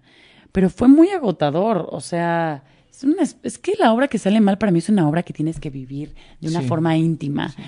Y, y, ahí no podíamos, era complicado, o sea, por más de que apuntábamos a llegar hasta la última butaca, Sí, es que era muy, era muy grande ese espacio. Era muy grande, se o sea, la voz también era muy demandante el trabajo vocal que teníamos que hacer, si de por sí es una obra demandante por las risas del público. Ahora gándale las risas a 900, 800 personas que están ahí cuando teníamos muy buenas funciones. Era muy difícil. Entonces fue, fue, un, fue un reto, la neta. Y qué bueno que nos diste la oportunidad de regresar. Porque sí creo que este es un espacio que... Está muy bien, ¿eh? que le suma la que hora. le- sí, yo, me gustó mucho verla aquí. Creo que le suma muy bien y está muy bien ahí. Para cerrar esta parte, la hora que sale mal, ¿qué te ha dejado a ti como, como actriz, como persona? Ay, pues yo ya hablé mucho de todo lo que amo la hora que sale mal, pero yo creo que yo cuando llegué a la obra que sale mal concebía las compañías desde el lugar vertical que me enseñaron en la escuela, la verdad. Y aprendí que cada uno y cada una juega un rol igual de importante y no por estar en la escena es más o menos importante. O sea, la hora que sale mal son los técnicos. Son los técnicos para mí. Todo el trabajo de stage management, todo el trabajo del todos y todas, que no los nombro por- porque han sido muchos, pero que han pasado por, por ese trabajo, de ellos depende nuestra vida. Confiarle la vida así a alguien y que nos cachen durante cinco años, yo creo que eso es lo que me llevo. O sea, eso es el sentido de compañía en su más pura expresión. O sea, yo creo que por eso me enamoré y estoy tan enamorada del teatro, porque he tenido una primera experiencia tan buena que aunque tenga acercamiento hacia otros lugares en donde me sienta de alguna u otra manera distinta, siempre llevo conmigo ese sentido de equipo y me doy cuenta que, que logro permearlo también en los otros. Y eso es lo que yo quiero hacer en el teatro. Independientemente de si la obra es buena, si nos va bien, si nos va mal. Yo creo que eso es lo que yo estoy aportando ahorita a mi tra en mi trabajo. Eso es lo que me gusta. Que la gente la pase bien trabajando conmigo. Que podamos hacer equipo. Y eso lo aprendí por la obra que sale mal. Bueno, la hora que sale mal sigue, son sus últimas semanas en el Foro Cultural Chapultepec. Ahí yo puede está. que regrese. ¿eh? Muy bien. ¡Ay! Pues te voy a ir a ver de Sandra. Ay, por favor. Tengo que Está ir. increíble. Igual y regreso el último fin de semana, pero pues vayan a verla, o sea, sí. Sí, vayan. Es Sí increíble. Ahí está.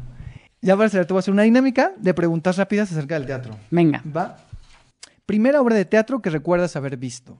Memorias de la Compañía Nacional de Teatro que dirigía García Lozano. Una obra que recuerdas que no te gustó, que te quedaste dormida o que no fue una experiencia agradable. Híjole, muchísimos amigos están ahí y no eran mis amigos en ese momento, pero una obra, una obra que se llamaba Dublín. Perdón. ¿Obra de teatro que más veces has visto o que es tu favorita? Wow, no manches, tengo obras que he visto obsesivamente porque es- me obsesiono. Si una obra me gusta, me obsesiono porque necesito entender el dispositivo escénico. Junio en el 93, Reincidentes de Ruiz Palacios, eh, Tornaviaje. em, creo que esas, Edipo Nadie es ateo. Esas De esas solo no vi la de reincidentes, para las demás sí las vi. No, es que lo que a mí me pasó con Reincidentes es que me enteré que quedaban dos fines nada más cuando la fui a ver la primera vez, que fue un jueves. Ajá. Y fui todos los días de los dos fines. Porque no, no podía, no podía, estaba obsesionada. ¿Sí? Wow. Lo hago mucho, soy muy tóxica. Está bien aceptarlo. Y está bien que sea con el teatro. Sí, soy Digo, tóxica con el teatro, muy. Está muy bien. Eh, eh, yo también he visto varias, de las que dijiste, todas las vi más de una vez. Sí. Este, Tornaviaje, Dipona de Junio. Hay algo que yo rescato mucho de todo lo que aprendí cuando Gaitán nos dio clases, que es entender los dispositivos escénicos, más allá de si te gusta una obra o no. Entender por qué esas decisiones funcionan o no, entender cómo desmenuzar. Mm. Y eso a mí me obsesiona. O sea, me obsesiona muchísimo. Entonces, esa parte obsesiva se la debo a David Gaitán. y se lo agradezco, la verdad. Tengo una duda, ¿te gustan los musicales? Sí, yo empecé actuando en musicales. Es que soy una estuche de monerías. No. ¿Sí? Te voy a contar que yo empecé haciendo teatro musical. O sea, yo siempre quise ser actriz desde muy chiquita. Ok. Y lo que sucedió, mi relación con el teatro musical fue que era un taller que a mí me presentaron con Marco y Beto. No sé si has escuchado Sí, ese sí, taller, sí, Marco y Beto. Teatro. Sí, sí, sí. Yo empecé a mis 13 años ahí, todos los sábados. Y ahí me di cuenta que quería ser actriz. Hicimos muchísimas puestas en escena. De hecho, ahí conocí a René Sabina, Jorge Viñas, María Penella. Andrés Penella. O sea, todos nosotros Exacto. somos Sí. de ahí. Ok, ok, ok. Em, Ari Candela, Pati Loranca. Sí, O sea- sea, o sea, el círculo se cierra. Si van al es que en el episodio 4 que vino Pati Loranca, habló de, de ese grupo. Ah. Y entonces como que se cierra todo. Ahí estábamos. Y entonces, nada, yo valoraba muchísimo el teatro musical, pero cuando fui a visitar una escuela en Estados Unidos a la que quizás podía entrar o quería, me di cuenta que, que no, que lo que quería era actuar y que quizás en algún momento podía incursionar el, el mundo de los musicales, pero no lo he hecho. ¿Lo harías? Sí, sí lo haría. Mucha gente no sabe que canto. Tengo un poquito de pánico escénico. Yo te, subiste un video una vez, ¿verdad? Sí, a veces subo. Vi un video una vez cantando y dije...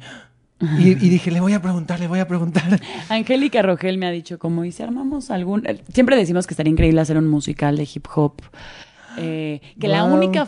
Ah, bueno, no lo quiero decir porque nos lo van a robar. Ah, No la digas no, si no, no, no, pero que la única forma de hacer igual y algún tipo de siglo de oro sería armándolo en un musical de rap. Entonces, Algo así ella dijo cuando vino, ¿eh? Ah, Porque sí. ella habló mucho de... Yo le pregunté si le gustaría dirigir un musical, me dijo que sí, y habló de... Dijo de, la, del de que en el siglo de oro se podrían hacer... Se podría hacer musical con ese tipo de textos Sí. y, y ya. Y lo hemos hablado mucho porque yo me gusta mucho el rap. Ella sabe que me gusta cantar y es alguien en quien ya hoy por hoy confío Claro. y diría, va, perfecto. Pues que se arme. Que se arme. Sí. ¿Cuáles son tus tres musicales favoritos? Eh, Wicked, la verdad. Mm, Chicago. Y. Espera, ¿eh? Mm, ¿Es Once? Sí, ¿no? Sí. Es que ese. ay, sí, es una belleza, es una belleza. Lo amo. Sí, yo también. Yo también lo amo. Me diste en mis dos de mis favoritos, porque Wicked y One son de mis favoritos, Ay, qué- que son tan diferentes, pero tan... Son lo opuesto, yo creo. Sí, son lo opuesto. La grandilocuencia y la Sí, simpleza. sí, total. Sí, eso es muy yo. Y, eh, O sea, a mí me encanta la... O sea, eso es lo que me gusta del teatro. Sí. Me gusta ver algo que sea grande y enorme y algo que sea chiquito. Ah, yo igual, me encanta. Y mi sueño es interpretar a Velma en Chicago. Que eso también es como, es algo que digo, uff, o sea, me encantaría. Me encantaría, me encantaría. Ay, sí te veo, ¿eh? Me Sí. encanta. Ay, estaría muy bien. Ay, qué padre. ¿Tres musicales que no te gusten? Mm, No me gusta Vaselina. No me gusta. No me gusta. Pasa algo, o sea, me gusta Legally Blonde porque lo hice en el taller y me pareció súper divertido, pero no, no me gusta. No me gusta Mamá Mía. Mm. Y es dolorosísimo porque amo la música. Ahorita en la apuesta que está aquí está uno de mis mejores amigos y lo fui a ver y me encanta, pero no conecto tanto con el- ese musical. Te entiendo. A mí me reinabas con Vaselina porque a mí me gustaba mucho antes. O sea, fue, los primeros- fue el primer musical que yo vi cuando era niño, que fue a Mexicali, la, la gira de aquí, fue para allá, lo vi y significa, es importante. Pero cuando hace unos años pusieron la peli en, en el cine y la vi en pantalla grande, dije, ay, ay, esto ya no me gusta. Y la última vez que la vi, que la pusieron aquí también, en teatro, dije, ay, no. Esto, o sea, está padre pero lo que están haciendo, pero ya, esto ya no me gusta. Y, Sí. y ya, o sea, queda como ese musical de, de, de la infancia y de la adolescencia y de mis recuerdos, pero ya es algo que ahorita ya no. Sí, como que hay algo también que va, no sé si te pasa, pero que va mutando con las narrativas, ¿no? Y como el, el, el formato o el tipo de ficciones que a mí me gustan ver. Me pasa mucho en el teatro en general, que de pronto me veo que empiezo a ver una corriente muy particular de teatro, de directoras y directores que, que creo que tienen propuestas, no sé si llamarlas contemporáneas, pero me voy dando cuenta que la vida me va llevando hacia lugares y también digo, bueno, pues lo que me gustaba antes quizás Claro. chido por ese momento, pero ahora no. Pero ahora no. Total. Algo que crees que sí aprendiste en la escuela y que te sirvió. Porque se habla que luego en uno aprende más cosas afuera que en la escuela, pero algo que tú crees que en la escuela. Algo que crees que en la escuela tú sí aprendiste. Ay, yo aprendí todo en la escuela. Yo soy muy pro de la escuela, la verdad.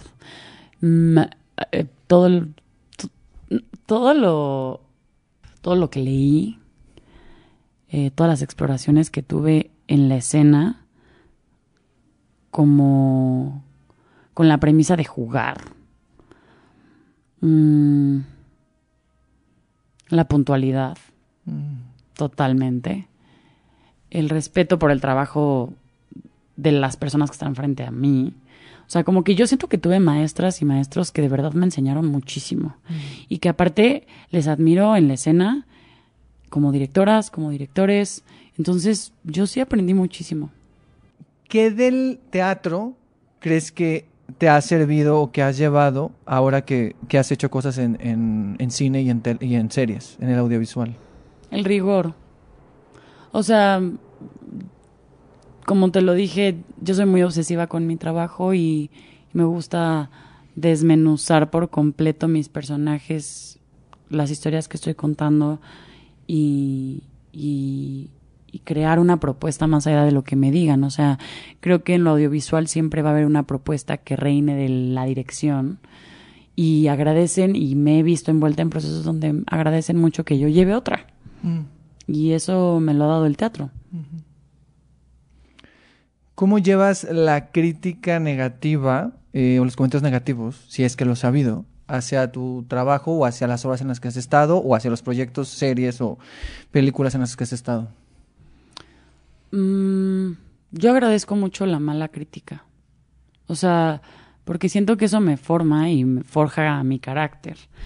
Mm, sería muy soberbio de mi parte pedir que solo hablaran bien de mi trabajo y de lo que hago.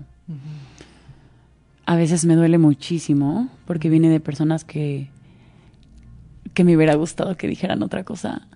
Pero eso también es parte de la vida. O sea, yo creo que es libre albedrío. ¿no? O sea, está bien, está bien si no te gustó mi trabajo, está bien si no te gustó ese proyecto. También está bien, ¿no? Claro. ¿Un sueño cumplido en el teatro? Mi carrera en el teatro creo que es un sueño cumplido. O sea, sí, trabajar con Angélica, muy cañón. O sea, no solo por la directora, sino por el vínculo tan fuerte que ha generado. Y hacer teatro es un sueño cumplido. Eso es lo que me pasa. Yo, yo pensé que no me iban a querer en el mundo del teatro como que me costó en la escuela mucho por mi perfil, por mi contexto social, entender que quizás era un mundo en el que igual me iban a querer o no. O sea, es raro, pero pasa. Hay muchos criterios para ver si entras en el mundo del teatro o no, y nadie los dice. Y no lo sabes realmente, ¿eh? no sabes realmente cuáles son esos criterios. A veces te, te juzgan por de dónde vienes, quién eres, o no, o sí. ¿Sabes? Como que y yo tenía mucho miedo de no poder hacer teatro, de querer tener todas las intenciones de hacerlo y que la gente no me considerara. Y cuando empezó a suceder, pues fue fue muy choqueante. Claro. Un sueño por cumplir. ¿En el teatro? Claro. Em, hay una obra que hicimos en la pandemia Diana Sedano, Joshua Kamoto, Mariana Rescala, eh, Ricardo Rodríguez y yo, que se llamaba La Grieta, que fue toda un como una experiencia escénico virtual. Teníamos un blog, la gente nos escribía, eh, interpretábamos lo que nos escribían y siempre estuvo como este sueño de llevarlo a la escena. Y soñábamos como que había una idea de, digo estas cosas como a bote pronto, pero como Pedro de Tavira tocando en el piano, se lo decía mucho Diana, ¿sabes? Como una escena en donde su madre también estuviera en la escena. Como que oh. soñamos con, una puesta en escena muy particular. Y, yo tengo todas las esperanzas de hacerlo. es como mi sueño. Ay, yo creo que sí. Qué interesante. ¿Qué crees que necesita cambiar en el teatro mexicano? Pues no sé, a nivel institución creo que tendríamos que poder hacer teatro sin la preocupación de cómo. Y, y a nivel colegas, yo creo que mm, más empatía, o sea, híjole, yo creo que deberíamos de quitar la cultura de la cancelación y abrir espacios para conversar entre creadores y creadoras. Y no solo entre amigos, amigas, amigues. Y entonces que parezca un complot. O sea, yo creo que, que es importante abrir el diálogo y cerrarles Twitter a algunos. Ah. La verdad. Sí, sí, sí. Faltan dos para terminar. Eh, si imagina estas botellas, eh, estamos en una isla, entonces imagina estas botellas donde metemos como un papelito, la aventamos al mar y alguien después va a ver ese mensaje. Imagina que ese mensaje ahí en la botella lo va a ver el teatro dentro de 50 años o las personas que hacen teatro dentro de 50 años. ¿Qué les dirías? ¿Qué pondrías en ese mensaje en la botella? Ay, me cuesta mucho ser precursora de ideas. O sea, como que. No sé, yo siento. Ahorita lo, te escuché y pensé en la frase to play. Que aunque sabemos qué significa y nos lo dicen todo el tiempo, es muy fácil olvidarlo. To play, to play, to play. Y repetirlo mil veces. O sea, me parece el concepto más hermoso y que solo existe en inglés de to play a role, ¿no? O sea, es eso, es jugar. Y la última pregunta es que me hagas una pregunta a mí. Ay, Que tú me hagas una pregunta miles, tengo miles que hacerte. Pues verdad, si quieres. Tengo miedo. No, es cierto. ¿Y tú por qué haces esto? Es que ya me la he preguntado. No, bueno, entonces no, la respondas, te sí, voy a preguntar otra. No, yo tengo muchas para ti, muchas. Tengo la, ¿ves? Tengo la confianza de decirte que sí ya me la han hecho. Entonces. Está muy bien.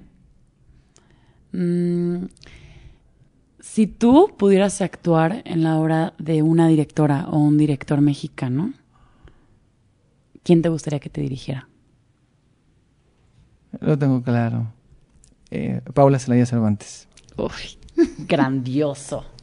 Excelente respuesta. Sí, sí, sí. ¿Por qué?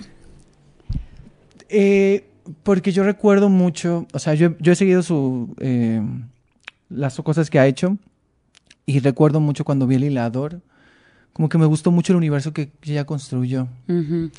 Y cuando comencé a ver otras cosas de ella, me di cuenta que eran cosas muy diferentes y que en sus temáticas eran cosas que a mí me interesaban. O sea, como que eran cosas de... Yo estoy tratando de escribir algo, entonces como que estas cosas que tienen que ver como con...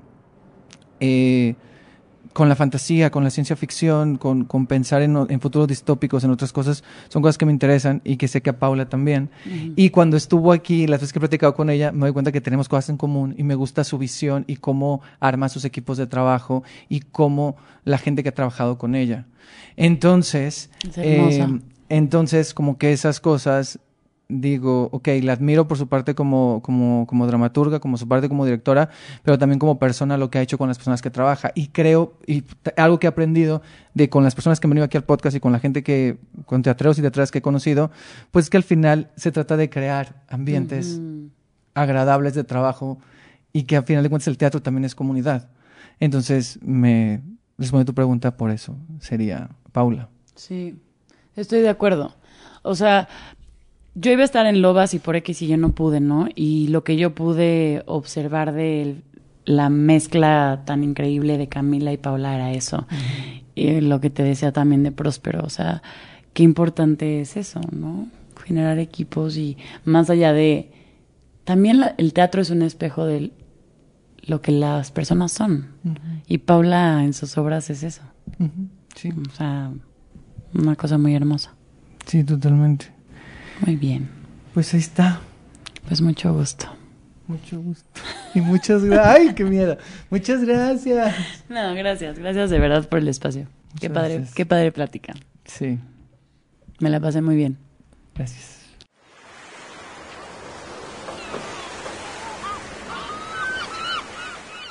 Gracias Ana Sofía por pasarte a esta isla.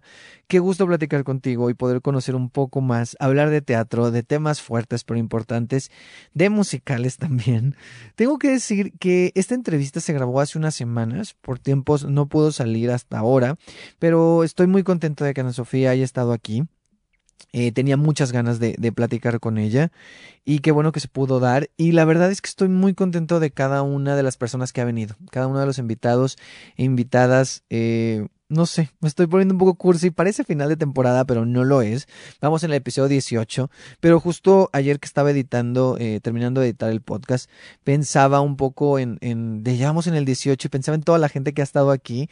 Y no sé, es gente bien chida que ha estado aquí en el podcast y, y, y, y lo que falta, ¿eh? Lo que falta. Las personas que faltan de venir por acá, porque yo tengo una lista. Yo tengo una lista y depende de, de cómo vaya la de cómo vaya la cartelera, si esas personas tienen algo, yo, yo voy y las busco. Luego mm, hay unas que se han complicado por tiempos, ¿verdad? Y luego no han venido, esperemos que vengan. Pero, pero bueno, aquí seguimos en, en esta isla llamada teatro y ojalá puedan seguir viniendo más creadores y creadoras. Y bueno, hablando de Ana Sofía Gatica y de Jauría y la obra que sale mal, para estos momentos, eh, Jauría ya está en su recta final, ya solo le queda un fin de semana, o sea, tres funciones, este viernes, sábado y domingo, termina el 16 de julio en el Teatro Helénico, así que vayan por favor, no corran, caminen, pero vayan. Y a la hora que sale mal también le quedan pocas funciones, termina el 30 de julio, así que tienen pocas oportunidades para verla, ahí en el Foro Cultural Chapultepec, eh, está de viernes a domingo. Y recuerden que pueden seguirme en arroba teatro en Instagram y en Twitter. Sí, sigo en Twitter. Soy de esas personas. Y ya estoy por regresar a TikTok, así que me pueden seguir en arroba teatro en TikTok, porque ya voy a estar subiendo videos otra vez en TikTok, ahí para que me sigan. Es momento de despedirnos y dejar esta isla. Gracias por haber estado aquí. Nos escuchamos en un próximo episodio. Y si no, de seguro nos vemos en el teatro. Adiós. Es momento de dejar la isla, pero cada vez que vayas al teatro volverás a ella. Y si no, nos vemos aquí en un próximo episodio. Había una isla, pequeña isla, es un refugio, un escondite, una isla que nos aísla o nos conecta, ya lo sabré.